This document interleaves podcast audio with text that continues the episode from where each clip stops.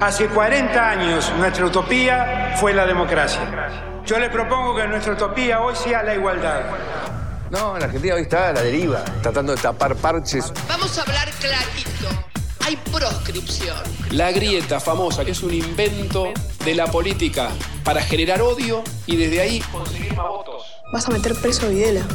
A todos los responsables. Estamos trabajando en armar una estrategia para enfrentar la izquierda a nivel internacional. La izquierda tiene que pelearle y la peleamos todos los días. Si vos le tenés bronca, le tenés que pelear, pelear o que tenés bronca, pero lástima a nadie. La moneda ya está en el aire.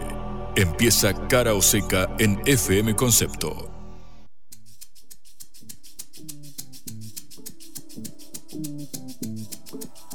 Hola, ¿qué tal? Buenas tardes. Eh, empezamos Cara o Seca, esta producción de la Agencia Internacional de Noticias Sputnik. Los saludamos Patricia Lee y Juan Lehmann desde los estudios de Radio Concepto.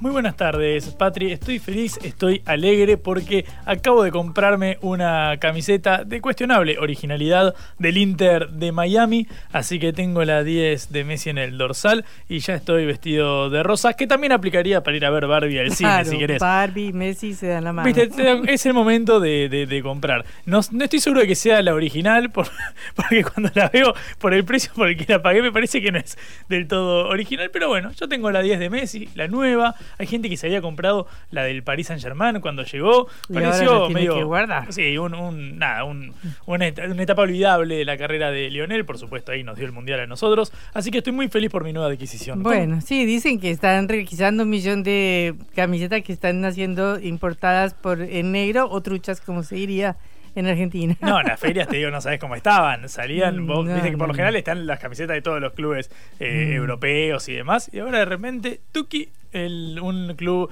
de Estados Unidos. Dentro de poco, no te extrañe que empiece a haber camisetas de clubes de Arabia Saudita y demás por las inversiones que están haciendo, Patri. Eh, pero sí, es llamativo ver una camiseta de Miami, de fútbol de Miami, siendo una de las más vendidas. Sí, todo rosa. Bueno. Eh, empezamos ahora sí con los temas serios, más allá de la camiseta de Messi, que es algo muy importante. Fundamental. Pero bueno, el Fondo Monetario Internacional ha dicho que eh, va a haber un crecimiento mundial un, un poquito moderado. O sea, no va a haber una recesión, pero todavía está todo en el terreno muy, muy débil de una muy, muy lenta recuperación. Y dentro de eso Argentina, eh, según el Fondo Monetario Internacional, va a caer un poquito sus pronósticos.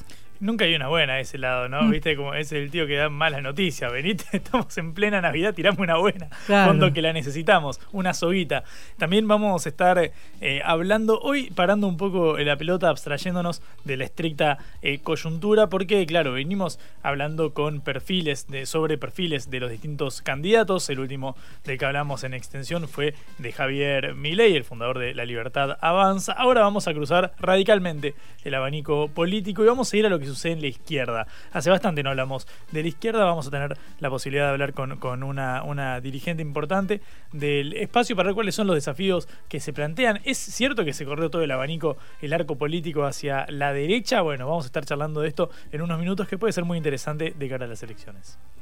Y después vamos a cruzar fronteras, como siempre, iremos hasta Israel, donde todas las grandes manifestaciones que hubo contra la modificación de la justicia parece que eh, han llegado a un punto difícil porque el Congreso aprobó ayer las modificaciones pedidas por Benjamin Netanyahu.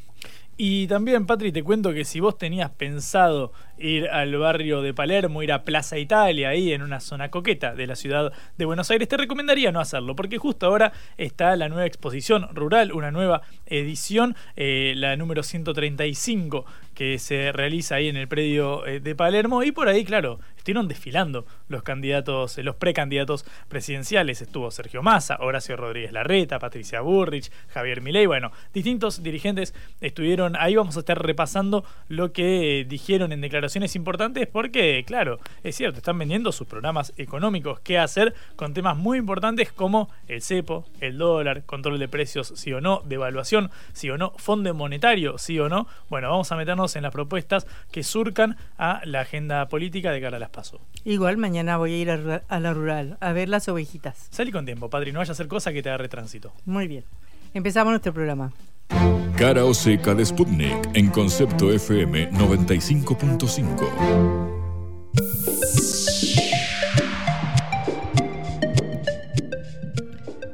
La economía mundial marcará un tenue crecimiento a pesar de todos los peligros que se ciernen como la alta inflación y la lentitud de China.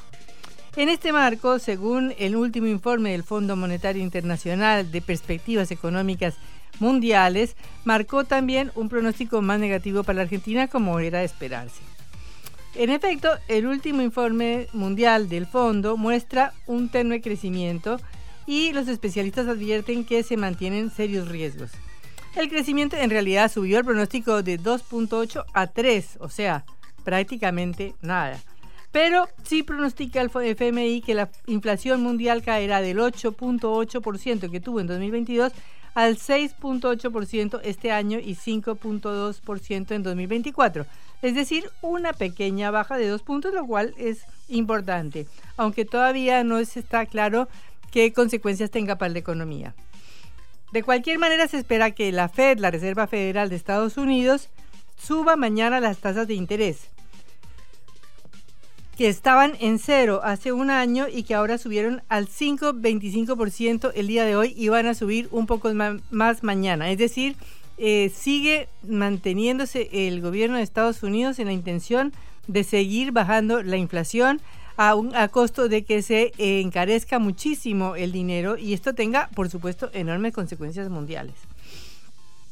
Mm, por eso mismo el FMI cree que Estados Unidos también bajará el crecimiento de 2.1% el año pasado a 1.8 en el 2023 y 1.5 en 2024, es decir, una cosa absolutamente lánguida, precisamente porque se va a ver expresado este crecimiento de la inflación y este o, no crecimiento porque ha bajado la inflación, pero sí este aumento de las tasas de interés que son brutales para todos los que tienen hipotecas, para todos los que tienen que pagar préstamos, para los estudiantes, para las personas que no tienen vivienda, de manera que esto es un costo muy alto para la economía de los Estados Unidos y también para la economía mundial porque obviamente eh, los capitales prefieren ir a, a, recibir estas tasas de interés que hace un año estaban en cero en vez de mandar la plata para la Argentina o para cualquier otro país en desarrollo que la necesite. Lo mismo va a pasar en la Unión Europea, donde el crecimiento será 0.9, es decir, nada de nada de nada, especialmente por la contracción del gigante del viejo continente que es Alemania. Hoy también se conoció un índice de la actividad económica en eurozona que cayó a su peor nivel en ocho meses en julio por la contracción de la manufactura y de los servicios. Y en el Reino Unido, que ya no se considera parte de la Unión Europea por el Brexit, la inflación continúa siendo 7.9% en relación con el año pasado. Entonces, también el Banco de Inglaterra va a subir los intereses por 14 vez consecutiva para tratar de bajar la inflación, porque como ya les dije, los precios crecieron a esta cifra desde un año antes. De manera que todo esto, si bien para la macroeconomía puede sonar bien, porque se mantiene un pequeño crecimiento, porque baja un poquito la cifra de inflación, pero para la gente, para los trabajadores, para los habitantes del el Reino Unido o de eh, la Unión Europea o de Estados Unidos, esto se traduce en una peor situación de vida, porque el aumento de las tasas de interés y el freno de la economía va a querer decir, en primer lugar, aumento de las hipotecas y de los préstamos que pagan todos, y en segundo lugar, va a significar que dentro de un poco de tiempo esto se refleje en empleos, porque las empresas precisamente por el enfriamiento de la economía, posiblemente van a bajar también empleos. De manera que son buenas noticias pero muy, muy suaves, muy tenues noticias.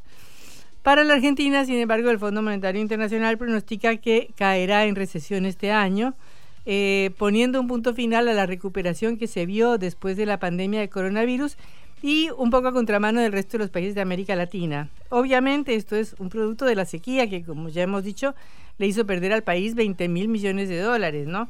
De manera que, según el fondo, el Producto Bruto Interno de Argentina caerá un 2.5%, lo cual es significativo en relación con el año anterior. Pero se espera que el año que viene eh, la, la actividad económica crezca 2.8%. Es decir, eh, si bien tenemos una perspectiva negativa para este año, para el próximo año esta perspectiva es positiva relativamente porque la inflación sigue siendo muy alta y se pronostica en un 120% para el año que viene. Más baja que la de este año, pero igual muy alta de cualquier manera.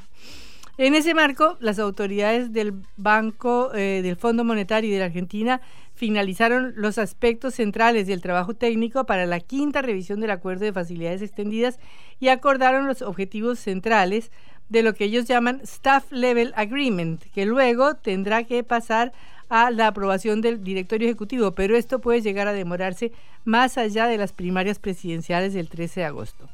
Bueno, esta es la perspectiva económica en la cual estamos eh, mm, enmarcados, eh, no solamente la perspectiva económica argentina, la perspectiva económica mundial, sino también la de América Latina, donde también va a bajar el crecimiento de 3.9 en 2022 a 1.9 en 2023.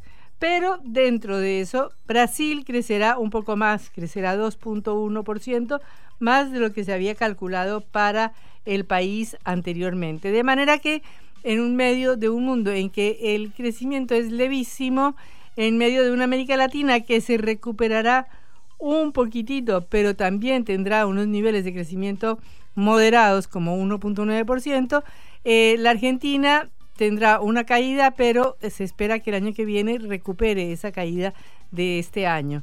De cualquier manera, eh, todos son los pronósticos para el próximo año, que también, además de todo, eh, se nos suman a la verdadera eh, duda de lo que va a pasar en las elecciones, a la duda de qué va a pasar con el nuevo gobierno y a la duda de que van, que, cuáles van a ser las medidas del nuevo gobierno, a ver si logran profundizar más esta crisis argentina, si logran aumentar la devaluación, si logran, si esas medidas aumentan tremendamente la inflación o no, para esperar a ver cuáles serán los niveles de crecimiento que tendremos el año que viene.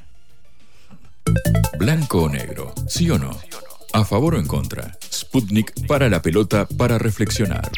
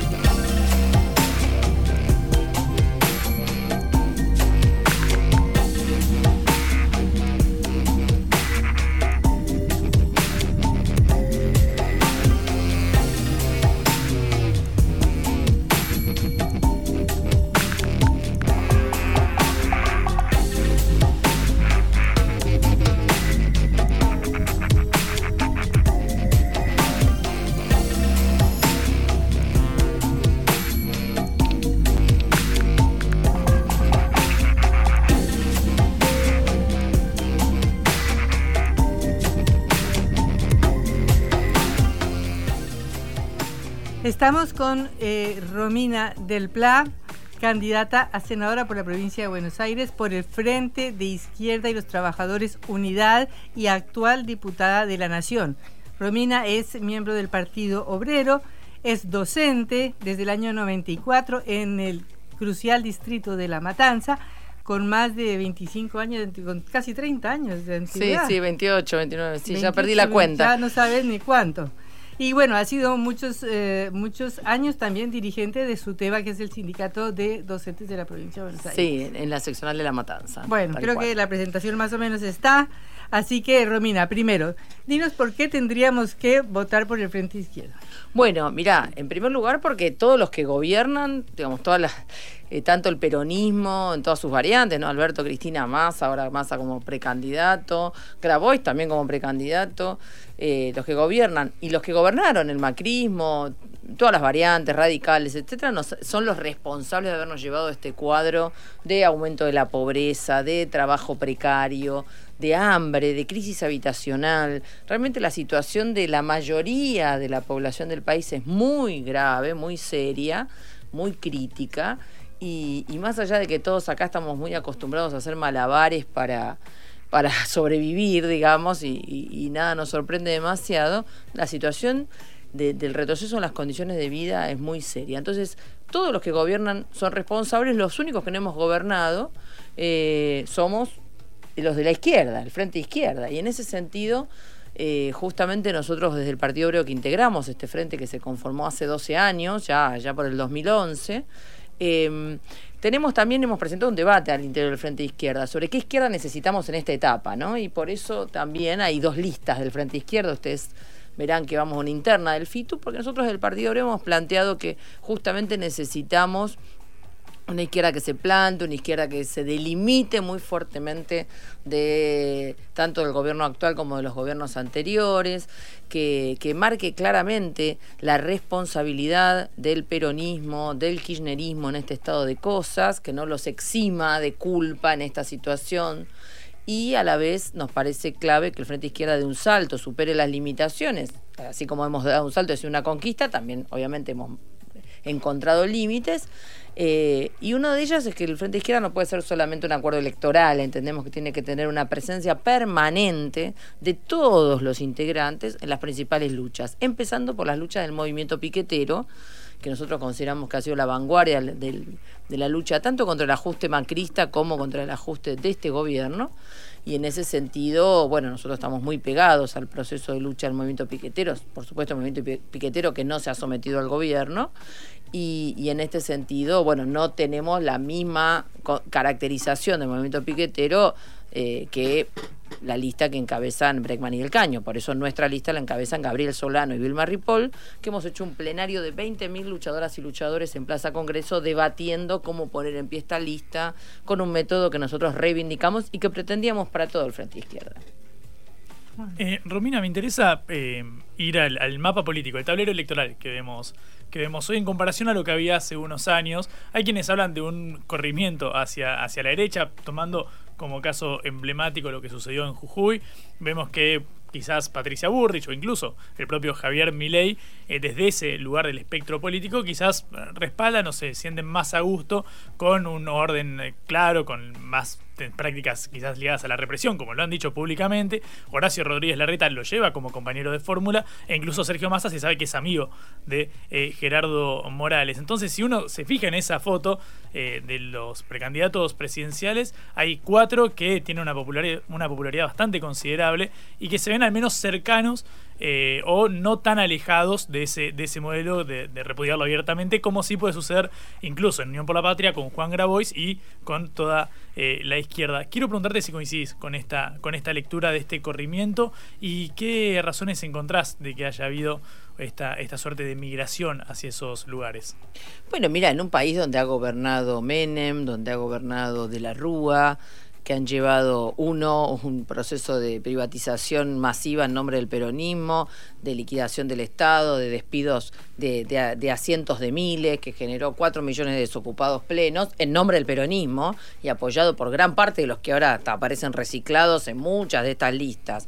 Y en un país donde gobernó de la Rúa, que llevó adelante un ajuste fenomenal y que agudizó esa esa, eh, digamos, esa pobreza, o donde gobernó Dualde, que recordemos utilizó la represión para intentar despejar las calles y llegó a la masacre de Avellaneda con Costequi y Santillán, eh, y también agudizó gran parte del proceso de pobreza, bueno, el corrimiento de la agenda y del discurso a la derecha no podría sorprender, porque en definitiva no es que hemos estado gobernados por la izquierda, ni mucho menos, ¿no?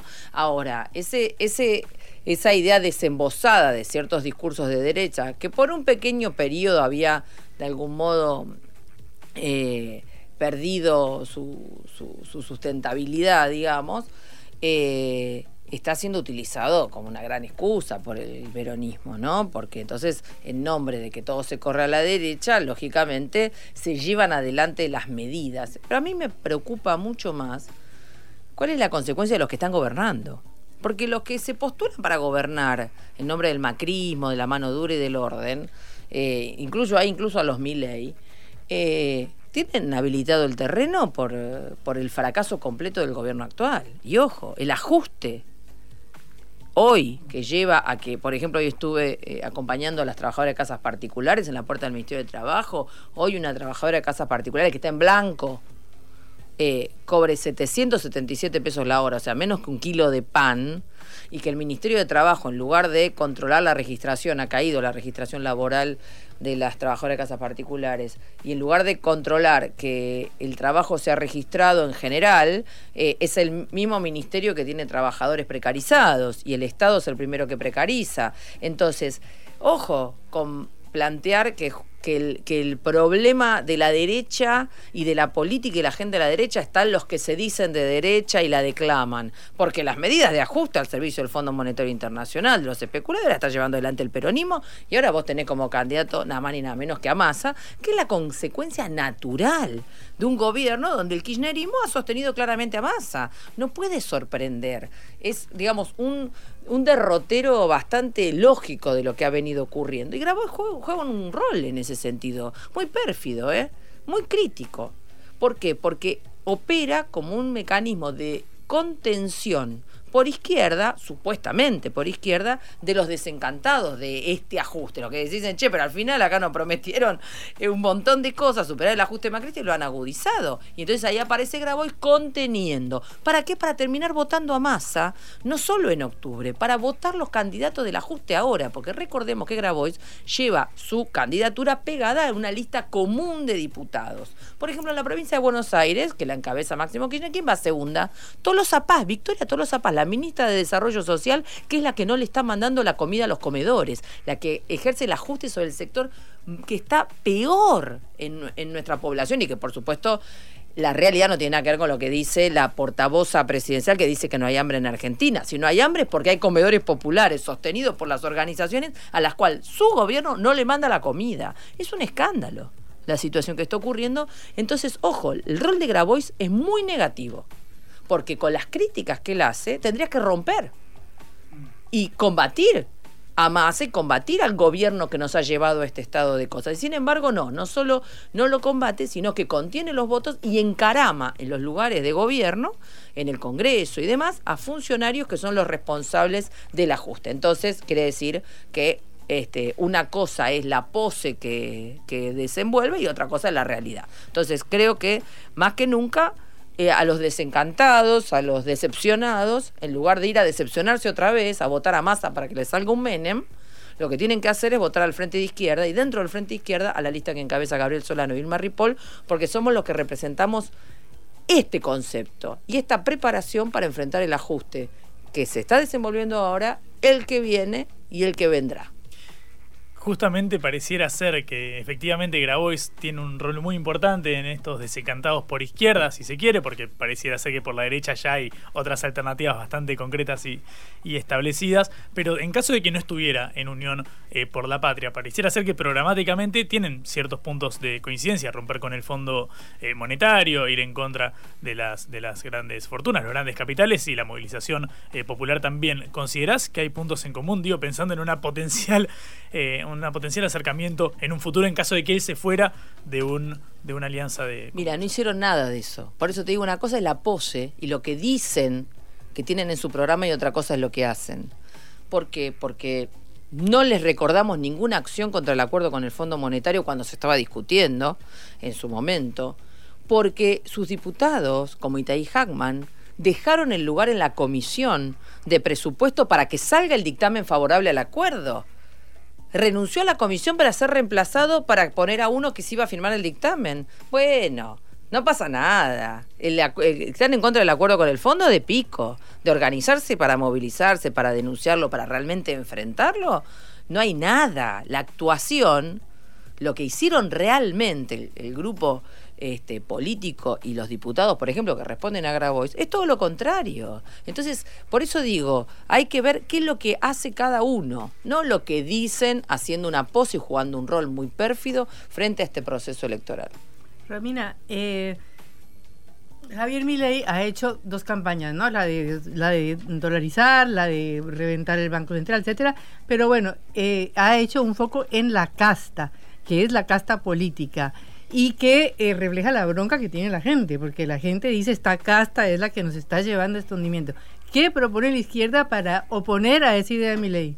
Bueno, mira, en primer lugar, eh, mi ley es parte de la casta y eso lo ha demostrado medio rápidamente para quien quiera enterarse cuando las listas y la personería electoral con la que presenta su lista en la provincia de Buenos Aires se la dio un exfuncionario de Kisilov, cuando eh, saltan todas estas denuncias sobre la venta de cargos, cuando saltan los acuerdos que tendría en primero con Patricia Bullrich, acá hasta que Patricia Bullrich no hay, y luego con Massa. Entonces, es parte de la casta, es parte de los negocios, es parte de los que se levantan y se sientan en el Congreso de acuerdo a lo que se está votando con claros acuerdos.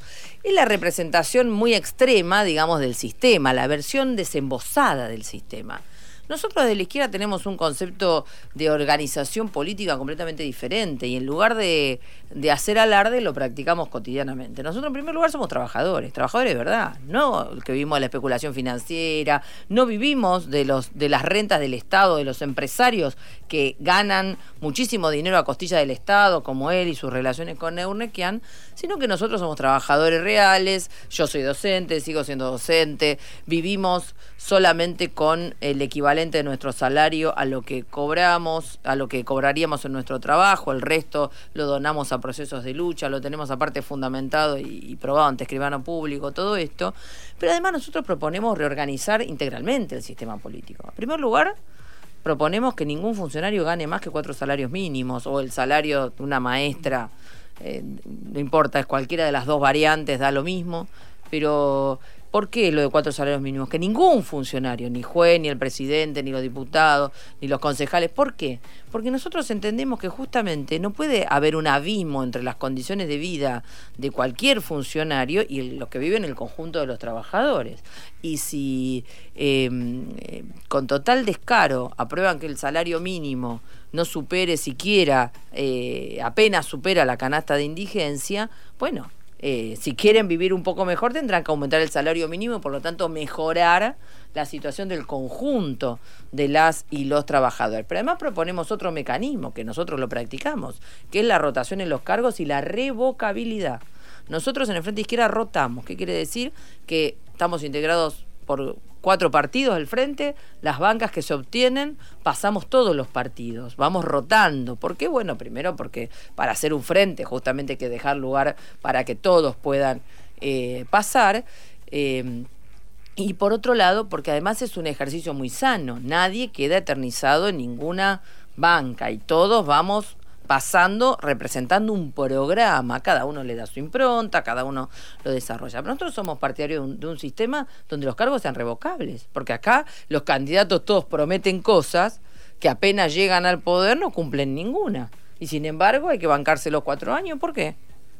Porque si prometieron asado y heladera llena, te, te los tenés que bancar cuatro años haciendo un ajuste y deteriorando las condiciones de vida. porque hubo que bancarse a Macri que prometió XXX y no solo no, no, no se los destituye de sus cargos, sino que encima eh, no se los enjuicia, no se los investiga a fondo de verdad a ninguno y todos, la, enorme mayoría, este, hacen negocios privados a costilla de todos los demás. nosotros proponemos una reorganización integral, obviamente, sobre la base también de una reorganización económica que ponga en primer lugar los intereses de las grandes mayorías populares, de los trabajadores, las trabajadoras, la juventud, la niñez. Me interesa abstraerme de, este momento concreto porque te escucho y sobre todo me quedo con la parte en la que decías que nosotros no, estuvimos en el gobierno en estos últimos años, que mencionaste, bueno, Macri, Massa en este momento, o Alberto Fernández, pero ahora bajo con la economía bajo la órbita eh, de Massa, y este desencanto pareciera ser que está canalizándose en un punto muy importante por eh, Milei, o un actor que, que irrumpe, digamos, en la vida partidaria política hace apenas eh, dos años, con un gran, una gran penetración en la juventud y pienso en dos libros, en el de Mark Fisher, de Realismo Capitalista, y en el de Pablo Stefanoni, de Si la rebeldía se volvió de derecha. Y quiero hacerte estas dos preguntas. ¿Por qué pareciera ser, según las encuestas, sondeos que por supuesto siempre pifian, pero que dentro de todo se mantienen en niveles más o menos razonables, que Milei o Patricia Burrich tienen bastante más apoyo que el que por ahora reúne la izquierda o quizás, si querés, al menos en términos de, proclamación, Juan Grabois, por ejemplo. ¿Por qué hay más crecimiento de ese lado? Bueno, está claro que siempre las soluciones mágicas o las soluciones eh, más mesiánicas aparecerían como, como más factibles, por lo menos para todo un sector de la población, o parecen más inmediatas, después fracasan todas, ¿no? Entonces eh, hay, hay como un, un mecanismo repetitivo de pretender confiar en algún político capitalista y, y que por supuesto eh, de antemano uno puede advertir que, que, va a digamos que, la gente se va a decepcionar, pero bueno, hay un seguimiento ahí, hay un rol muy fuerte que han jugado los partidos patronales tradicionales de Argentina, el peronismo, el radicalismo, eh, pero también hay un problema y un límite que nosotros vemos en el propio la propia izquierda y que nosotros lo hemos mencionado que tiene dos aspectos. Por un lado, hay una asociación de la población con que el gobierno, digamos, kirchnerista sería de izquierda. Hay una presencia del sistema de decir que acá estamos frente a un gobierno de la izquierda, nada más alejado. Pero vos tenés que hacer todo un trabajo para explicar que el kirchnerismo no tiene nada que ver con la izquierda. Son capitalistas a fondo, han defendido a las patronales, han defendido a la burguesía nacional, le han dado todo tipo de subsidios, han sostenido los negocios. Bueno, eso todo eso hay que explicarlo, porque la, también la propia derecha acusa al kirchnerismo de ser de izquierda y eso es un mote que nos termina cayendo a nosotros. Entonces, por eso es tan importante la delimitación, en primer lugar. El segundo lugar eh, es que nosotros venimos desarrollando un fuerte crecimiento que tiene que estar en, que está enraizado en un desarrollo real eh, de organización en las barriadas, en los lugares de trabajo y que en la última elección se manifestó no en un crecimiento electoral ocasional, porque hemos tenido crecimientos o, elecciones importantes eh, que han respondido a una cierta situación de la crisis política, en Salta en su momento, en Jujuy en esta última, en la anterior elección, eh, en la provincia de Buenos Aires, la novedad fue el salto al 10% de los votos en municipios muy populosos y el ingreso a los consejos deliberantes.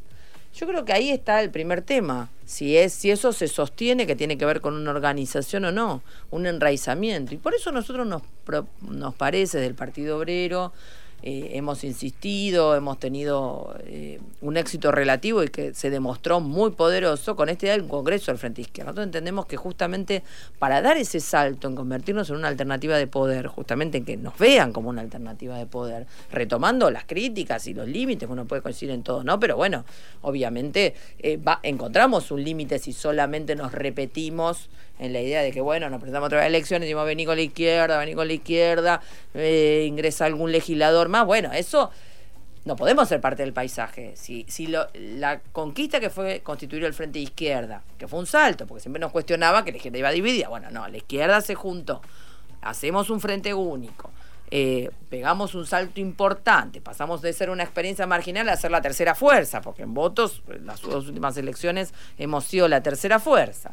Eh, pero si nos repetimos y simplemente ha- hay una idea sobrevolando de que el horizonte es ver si sumamos un diputado más, un diputado menos, un legislador más, un legislador menos, bueno, eso no puede ser un horizonte para la izquierda, porque eso más tarde o más temprano eh, se demuestra de algún modo impotente. Parte del paisaje, si la izquierda, si nos convertimos en parte del paisaje, vamos a fracasar. Igual hay divisiones todavía, sí, habiendo otras. Por supuesto, pero son, como son los que no quisieron venir al frente izquierda, ¿qué puedo hacer? Yo puedo responder por lo que si actuamos, los otros verán qué hacen. ¿Se entiende? Nunca quisieron venir al frente izquierda, no les interesa, han militado en contra, bueno, cada uno, viste, yo te puedo responder por lo que sí hacemos nosotros, que es que dimos este salto y como todo, cuando uno se junta con otro, algo sacrifica, algo cede, si no, no puede haber acuerdo. Unidad aunque duela. era. Y bueno, no- sí, no sé si aunque duela, pero nosotros hemos hecho un programa y bueno, obviamente eh, estar, estar con otros, eh, digamos, limita un poquito la actuación individual, pero nos parece que el, el objetivo común es muy superior y por eso estamos acá. Y el Frente Izquierda, repito, tiene 12 años, muchos se olvidan, pero no existe un Frente de Izquierda ni prácticamente ninguna alianza política en nuestro país de ningún carácter que haya aguantado 12, 12 años y que encima hayan cumplido todos los acuerdos de rotación, de esto y del otro. Y bueno, ahora hay un debate que me parece más que saludable y más que necesario, justamente porque tenemos que pegar ese salto a esas limitaciones. Ah. Nosotros no queremos convertirnos en parte del paisaje, queremos constituir una alternativa de poder. Para eso hay que debatir a fondo la crisis, la magnitud de la crisis y cuál es el rol que tenemos que, que jugar, que es organizar justamente a los trabajadores para enfrentar este régimen a fondo, no para un parche. Eso precisamente te iba a preguntar, Romina, porque eh, si bien Juan plantea esta cuestión de por qué eh, la gente opta por las otras variantes, el Frente Izquierda ha hecho muy buenas votaciones. Eh, recuerdo la votación de Jujuy que fue 25% y ahora 15% porque no era una elección eh, de, de- y algún de momento, años término. atrás, tuvimos una elección donde ganamos en En Salta, en la Salta, capital. eh, tremendo. Y segundo, hay una cantidad de, de luchas que no se habían dado. Por ejemplo, el paro de la UTA, que fue tremendo. El paro de metalúrgicos, que está ahora haciendo, digamos que también con marchas acá en la capital. El del subte, que sigue mañana. Entonces, ¿cómo hace el Frente Izquierda, que ha logrado esta unidad, pero para ampliar esa representación? Bueno, yo creo que justamente el tema eh, va, va de la mano de cómo nos, nos plantamos en esta etapa, qué entendemos que hay que hacer en esta etapa. Eh, si, el, si, si el Frente de Izquierda, que esa es la polémica, digamos, entre las dos listas, ¿no? Que en- simplemente una, un- nos, nos, nos limitamos a una suerte de izquierda light, que bueno, que estamos acá, estamos allá, una foto, un planteo, el acompañamiento de algún proceso, pero después en la práctica los cuatro partidos actúan divididos, eh, donde eh, a procesos muy importantes como el del movimiento piquetero, una franja al frente de izquierda le da la espalda o lo cuestiona en lugar de, de ver cuál es la profundidad que tiene ese proceso de la organización y sobre todo en la ruptura de masas enteras con el peronismo. Bueno. Masas enteras con el peronismo que yo no me, digamos, ¿No te eh, recuerdas? No solo que no, no existió antes en esta forma, sino que tiene una profundidad en la conclusión, en la comprensión, en la conciencia muy agudo. Yo lo, digamos, recorro la matanza, recorro el conurbano, estoy en asambleas del polo obrero, debato con los compañeros, también con compañeros que no son, de, de- no están organizados, pero que se van acercando.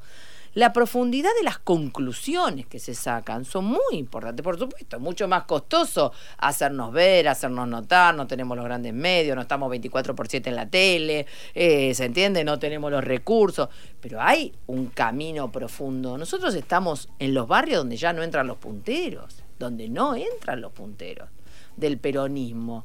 Eh, haber colocado dos, dos concejales en la matanza, que parecía el territorio inexpugnable del peronismo, y haber ingresado no sobre la base de una votación ocasional, que por supuesto hay que ver cuánto se puede repetir de eso, ¿no? Eh, por ejemplo, Pérsico dijo que los vamos a perder los votos porque ahora están ellos. Bueno, no sé, puede ser una parte, puede que los perdamos, pero yo creo que una parte importante no la vamos a perder. ¿Por qué? Porque tiene que ver con este proceso de organización. Eh, Nosotros estamos ahí palmo a palmo, disputando, sobre todo organizando los reclamos. Los reclamos que son muy profundos y hay una deliberación en todo un sector del movimiento obrero, de los jubilados, de la juventud. Yo lo veo en las actividades. Eh, el domingo estaba en Tecnópolis y se paró un muchacho que está militando en una de las organizaciones eh, oficialistas. Me dijo, mirá, mm, sí, de- dame el volante, de- llámenme, me dio el teléfono. Yo me sumé a este, a este grupo de los filograbois porque pensé que acá se luchaba. Ahora me encuentro que no y que todo lo dejan pasar, la situación está insostenible. Digo, bueno, venite con el Polo Obrero, venite a organizar con el Partido Obrero. Bueno, llámenme. Hay gente buscando fuerte, fuerte una, una alternativa. Bueno, estamos en esa disputa y también debatiendo, eh, disputando también la conciencia en relación a, a ese voto que eh, no lo vamos a minimizar, que es el de Milei y compañía, ¿eh? porque en- nosotros lo detectamos en sectores incluso muy sumergidos y bueno, estamos clarificando y demás. Yo no, tampoco, así como lo subieron, no lo bajaría tan rápido eh, porque hay subterráneamente un voto ahí que hay que terminar de desarmar. Bueno, Romina, te agradecemos, se nos acaba el tiempo, pero muchísimas gracias por este panorama y mm, tus explicaciones de por qué eh, es- sería necesario que se vote también por izquierda. Por supuesto, a Gabriel Solano, Vilma Ripoll, Néstor Pitrola, Vanina Biasi. Bueno, Este, muchas gracias, Romina del Pla, por esta presencia en Cara o Seca. La vuelta al mundo en la vuelta a casa.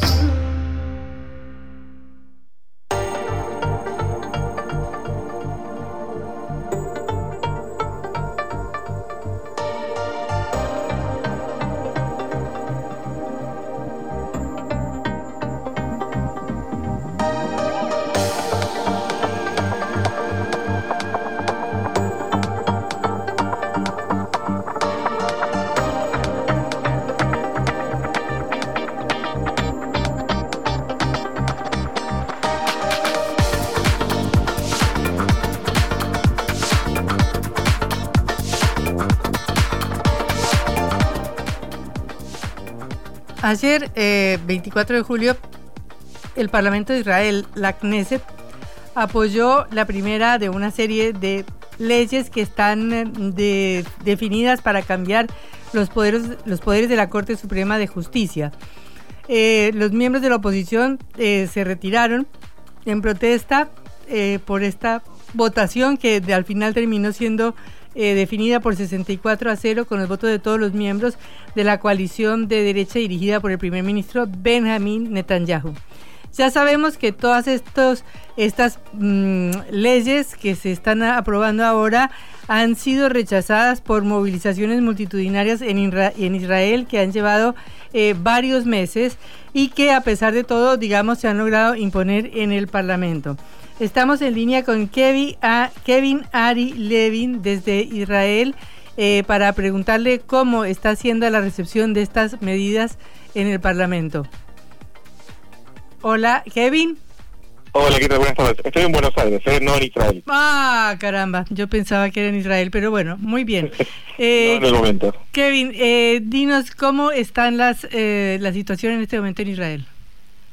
Bueno, hay un clima de mucha tensión que algunos están describiendo como una crisis sin precedentes. Eh, tiene que ver con la aprobación de un primer paso en un paquete de medidas anunciadas en enero, eh, sobre las cuales hubo negociaciones fracasadas. Hace 30 semanas que la oposición, distintos grupos de la sociedad civil, individuos, eh, participan al menos una vez por semana en manifestaciones para oponerse a la ley, entendiendo que eh, si se aprueba este paquete de reformas, Israel pierde su carácter democrático o al menos su carácter de democracia liberal. Las leyes apuntan a restringir el, poder de la Corte Suprema y sobre todo a ampliar las, facultades que tiene el Poder Ejecutivo para tomar decisiones, básicamente sin ninguna restricción. Y en el contexto de este gobierno, el gobierno más eh, teocrático y de derecha de la historia de Israel, eh, hay muchos que piensan que esto abre la puerta para transformaciones para las cuales no hay vuelta atrás.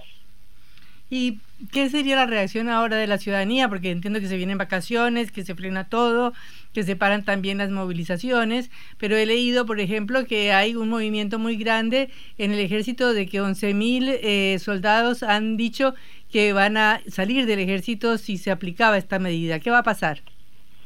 Sí, en primer lugar está la especulación sobre si esta amenaza va a ser cumplida. Yo creo que sí. Hay muchos israelíes que están hablando de distintas formas de protesta pacífica. Hay muchos israelíes que están hablando también de la posibilidad de emigrar eh, a otros países en un contexto de muchos israelíes que tienen doble ciudadanía también. Eh, vamos a ver qué es lo que va a pasar.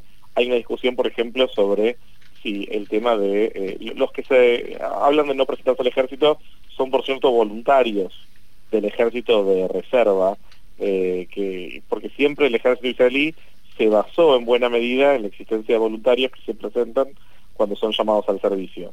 Lo que está diciendo esta gente es no es no nos vamos a presentar para el servicio obligatorio, sino ya no nos vamos a voluntarizar, porque nuestro voluntariado era para una democracia e Israel deja de ser una democracia. Y ahora hay especulación sobre si esto representa una amenaza para la seguridad de Israel. Netanyahu dijo que había hablado con el comandante en jefe del ejército y que se le aseguró que el ejército estaba dispuesto para, estaba preparado para responder a cualquier tipo de amenaza. Pero lo interesante es que el vocero del comandante en jefe dijo, nunca existió esa conversación, nunca pudimos hacer, nunca aseguramos que estábamos bien si 10.000 personas no se presentan en la reserva. Y esto es algo que genera mucho temor dentro de Israel frente a las distintas amenazas o la hostilidad de, países y de grupos vecinos como Hezbollah, eh, que para muchos israelíes son, eh, o jamás, que para muchos israelíes es una amenaza grande. Entonces, esto contribuye al, al estado de tensión que se vive al interior de la sociedad. Lo que pasa es que, digamos, si hay una polarización cada vez mayor del gobierno de Israel, cada vez va a ser más difícil la relación con los, con los palestinos, con Hezbollah, con todo.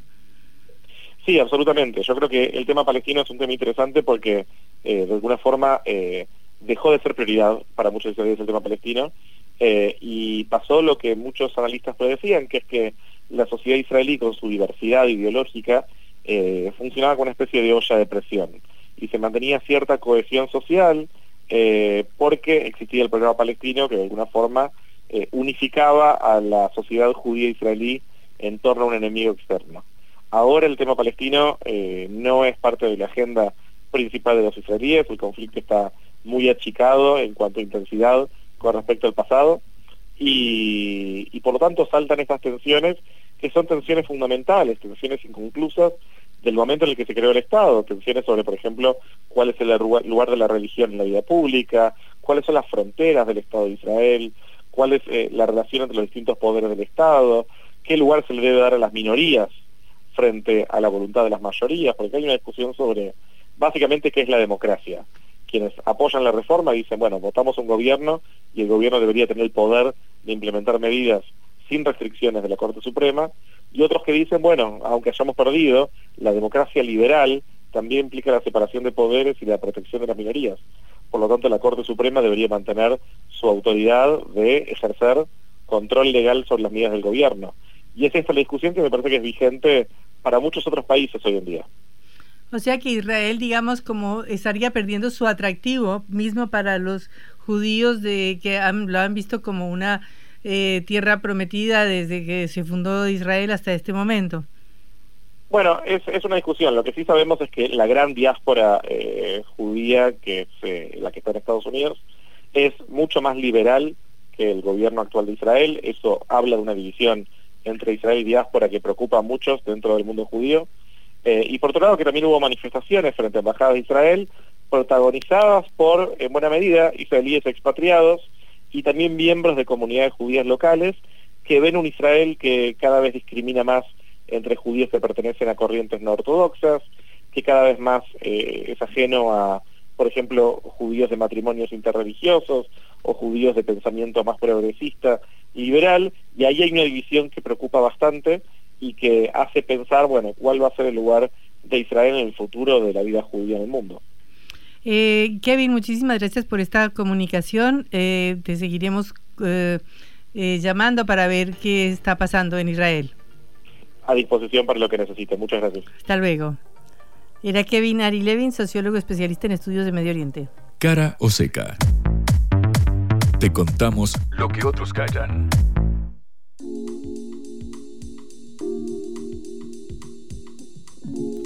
Volviendo a un terreno más conocido, Juan, vámonos a Plaza Italia y a Palermo. ¿Qué pasa en la sociedad rural? Vamos al campo, Patri, vamos a ir un poquitito ahí a la naturaleza y al sector que quizás más divisas genere en este momento para el país, por ahí, por el predio de la Sociedad Rural Argentina en el barrio, en el coqueto barrio de Palermo, acá en la ciudad de Buenos Aires. Pasaron eh, varios, quizás los principales candidatos o precandidatos eh, presidenciales de esta edición de los eh, comicios ejecutivos, porque claro, se llevó a cabo la Expo Rural 2023. Ya había habido 134 ediciones previas. Patri, mirá si tendrá peso este evento donde, claro, la rural, que es un sector que congrega a los productores de mayor peso del espectro agropecuario eh, argentino, bueno, suele llevar a cabo este evento y, claro, en años electorales, la verdad es que la plana mayor de los principales partidos suele presentarse para venderle sus propuestas a los eh, principales dueños de la tierra, sobre todo, y de los dólares que tanta falta hacen. Estuvieron allí, por un lado, eh, Sergio Massa de Unión por la Patria, Horacio Rodríguez Larreta y Patricia Burrich del PRO de Juntos por el Cambio, Javier Milei de la Libertad de Avanza y también Juan Schiaretti, el actual gobernador de Córdoba, que va por lo que históricamente se, dominó se denominó como el peronismo no kirchnerista. Habría que ver ahora con Massa cómo podría cambiar ese perfil. Lo cierto es que estuvieron eh, paseando por ahí, deambulando, y no fue solo una cuestión formal de sacarse la famosa foto que se da eh, cada año, sino que también vino acompañada de eh, propuestas porque, claro, nadie puede esquivar, por un lado, la inflación que trepa a niveles eh, históricos en este momento, pero tampoco la falta de dólares y quizás sea esta eh, el, tópico que más importa a estos sectores porque, claro, como son los principales generadores de divisas, el hecho de la cotización del dólar oficial, de qué dólar se le da al agro, de si hay retenciones, es decir, impuesto por lo que producen estos sectores o a qué dólar se le liquida, por ejemplo, qué valor, cuántos pesos reciben por cada dólar que liquidan de la producción bueno, es una, son propuestas muy importantes para estos sectores. Vamos a empezar con lo que dijo Patricia Bullrich en eh, la rural, eh, cuando, claro, le preguntaron qué haría con el cepo, con el cepo cambiario. Nosotros hablamos la semana pasada sobre, bueno, las restricciones en el mercado eh, de capitales, ahora con las nuevas medidas hay más de 10 tipos de cambio, siempre y cuando existe esta restricción para acceder a las divisas, porque si no habría solo un tipo de cambio que probablemente estaría mucho más cerca de los 550 pesos, que es donde está el paralelo, que de los 270 donde está el oficial. Pero bueno, le preguntaron a Burrich qué haría con el cepo y esto respondió la ex ministra de Seguridad. Estamos trabajando una protección con una cantidad importante de, de dólares que no vamos a decir todavía cómo los vamos a conseguir, pero ya tenemos el armado de la ingeniería jurídica para que podamos, al salir del cepo, porque si nos quedamos en el cepo, el cepo nos come las reservas. Entonces decimos, nos quedamos en el cepo para tener reservas, pero el cepo se come las reservas, es un Pac-Man. Entonces nosotros tenemos otra decisión, pero vamos a blindar con una cantidad de dólares que negociaremos de manera internacional. Estamos esperando el, el fin de las, de las pasos para poder tener esa negociación o el fin de las elecciones. ¿Sabés que Peter Capusotto, el humorista, tenía un personaje que era Jorge Suspenso, que te dejaba medio ahí sin entender bien del todo de qué se trataba la cosa? Bueno, acá, claro, vamos a salir del cepo, dice Patricia Burrich, pero lo vamos a hacer a través de eh, un financiamiento de unos dólares que todavía no vamos a decir cómo los vamos a conseguir. Inmediatamente saltó todo el mundo a decir, pero ¿cómo? Estás diciendo que una de las medidas más importantes de tu gobierno la harías amparándote en algo que no sabes cómo lo vas a conseguir o que al menos todavía no lo decís públicamente. Bueno, sobre esto, esto mismo le preguntaron a la noche en La Nación Más esa misma noche y esto aclaró la ex ministra de Seguridad. Fíjate a quién hubiese recurrido para pedirle la plata. Un programa bajo un acuerdo con el Fondo Monetario que nos blinde en dólares, nosotros vamos a abrir el cepo lo antes posible. Pero están hablando con el fondo para el fondo les dé dólares no, todavía para no, el todavía cepo? no, Ah. todavía no estamos hablando porque hoy hay otro gobierno. Vamos a hablar ni bien seamos Y elegidos. no saben todavía qué va a terminar haciendo el fondo con este gobierno. Exactamente. Vamos a hablar en su momento. Por ahí cantaba Garay, claro, no es que no sabemos dónde va a salir, vamos a pedirle eh, dinero fresco Más al Fondo Monetario. Es básicamente un nuevo, un nuevo préstamo. Bueno, esta es la propuesta de Patricia Burrich. Ojo que hay bastante consenso en torno a que hay que salir del cepo, que es una traba para que ingresen dólares. El tema es, bueno, cuál es el costo de salir eh, del cepo. Te invito a escuchar un audicito más cortito sobre lo que decía Burrich a la salida eh, de la rural. eh, y fíjate porque es un palito a la reta. Viste que Burrich dice, llegamos y sacamos el cepo. Y la reta dice algo más gradual y demás. Escucha lo que responde Patricia Burrich cuando le dicen la propuesta del jefe de gobierno porteño. Dejar el cepo un año es dejar al país encepado y sin inversiones durante un año. Hay que sacar el cepo, no hay ninguna duda. Hay que ir desmantelándolo gradualmente. El primer día. no hay Bueno, esto dice Patricia Burrich, hay que dejar al, eh, al- no hay que dejar al país encepado. Y mira, tan ansioso estaba de responderle Horacio Rodríguez Larreta que se coló justo detrás de Burrich. Escucha bien lo que dice el jefe de gobierno porteño, que dice, pero pará, Pato, no podemos salir del cepo así nomás porque nos explota el país. Escucha lo que dice el jefe de gobierno. Hay que sacar el cepo, no hay ninguna duda. Hay que ir desmantelándolo gradualmente. El primer día no hay ningún economista en la Argentina que diga que se puede hacer. El primer día con cero dólares en el Banco Central, si vos sacás totalmente el cepo, sí se puede. Y el dólar se te va a ir a 6.000, 5.000, 6.000, 7.000. Es una cuenta matemática, ¿no? Pesos dividido los dólares. En el Central prácticamente no hay dólares. Digo, un dólar a 5.000, 6.000. Bueno, dólar a 5 mil, 6 mil pesos. ¿Vos te acordás, Patri, cuando hace un tiempo salió la propuesta de Javier Milei de dolarizar Sí. la economía que le decían, bueno, pero ¿a qué dólar lo tomás? Ujú. Porque no es que si ganás 200 mil pesos vas a pasar a ganar 200 mil dólares. Claro. Quizás pasás a ganar 200 dólares. Bueno, acá la reta dice que salir del cepo, que es lo que propone su rival en la interna, podría asumir un dólar que vale 10 veces más de lo que vale hoy. El dólar blue está en 550 y él dice que puede costar 5 mil o 6 mil pesos. Es un palo clarísimo de alguien que está sacando el título de economista para eh, enrostrárselo en la cara a eh, su eh, principal contendiente. Pero hablando de dolarizar, hablando del sector de los libertarios, Javier Milei también pasó por eh, la rural. El fundador de la Libertad Avanza, que hizo esa elección histórica en 2021, hace apenas dos años, parece que pasó un montón, pero fue recién, eh, también se refirió a El Cepo y, si me preguntás, creo que está bastante más cerca de Patricia Burrich que Horacio Rodríguez Larreta. Una de las cosas fundamentales que hay que entender, que cuando uno empieza a manosear los precios, y los precios no son de mercado, las señales terminan siendo cualquier cosa. Imagínense encima tener más de 40 tipos de cambio. Por lo tanto, estos parches de corregir uno, corregir lo otro, de evaluar a dedo, no, no, no. Precio es el de mercado. El otro elemento que es fundamental entender respecto a lo que tiene que ver el cepo es que es una medida profundamente inmoral. Es un cercenamiento de la libertad cercenamiento de la libertad, medida inmoral, se mete también en este plano la palabra de Javier Milei. Vos me preguntarás, ¿pero qué estás operando que no pones la palabra de Sergio Massa, el ministro de Economía? ¿Le estás haciendo el juego a la derecha? Estarás preguntando. Y no, es que Sergio Massa no habló puntualmente del CEPO. Sí hizo una larga presentación porque, claro, el día anterior había circulado en los grupos de periodistas el informe que daba cuenta de las nuevas medidas del Ministerio de Economía, sobre todo para eh, vincularlo al mercado de cambios la eh, el famoso eslogan de devaluar sin devaluar, que es de lo que hablamos extensamente ayer, habló de sacarle las retenciones a eh, las economías regionales, que ahora también tienen este dólar economía regionales que le da un tipo de cambio un poquito más favorable, no llega a ser de 550 pesos como le gustaría, pero bueno, está cerca de 340, más o menos que tranza un poquitito con respecto a lo que está el oficial y es un poco más beneficioso. Massa no habló de salir del cepo, no tendría tanto sentido que lo hiciera porque es el ministro de Economía que está manteniendo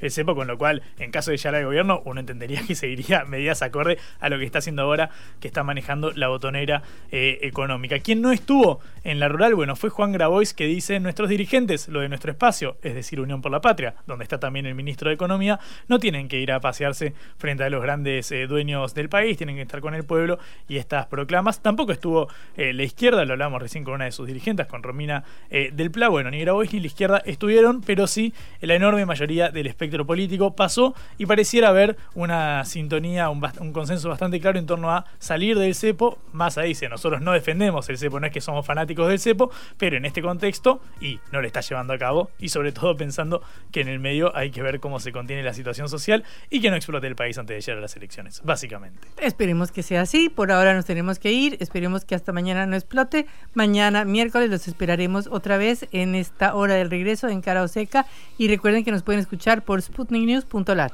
Como siempre nos pueden escuchar a nosotros dos que estamos diciendo estas pavadas al aire, pero también a Celeste Vázquez en la operación y a Augusto Macías en la producción ejecutiva del envío. Hasta luego. Chau. Vamos a hablar clarito. La guerra contra las drogas ha fracasado. Se ha producido un genocidio en mi continente. Tenemos nosotros que plantar una sola voz y que América Latina y el Caribe le diga a los Estados Unidos de Norteamérica no más golpismo. Y se aplica lo que decía Tolstoy, un gobierno que no procura la justicia no es más que una banda de malhechores. Qué cosa rara que diga gracias a la vida a pesar del dolor, porque mi hija dio la vida sabiendo que había que cambiar. La vi ahí que, brillaba, que sobresaltaba en ese estadio hermoso y no lo pensé y, y la fui a besar. La vida está llena de tropezones y de fracasos, pero es hermosa. Cara seca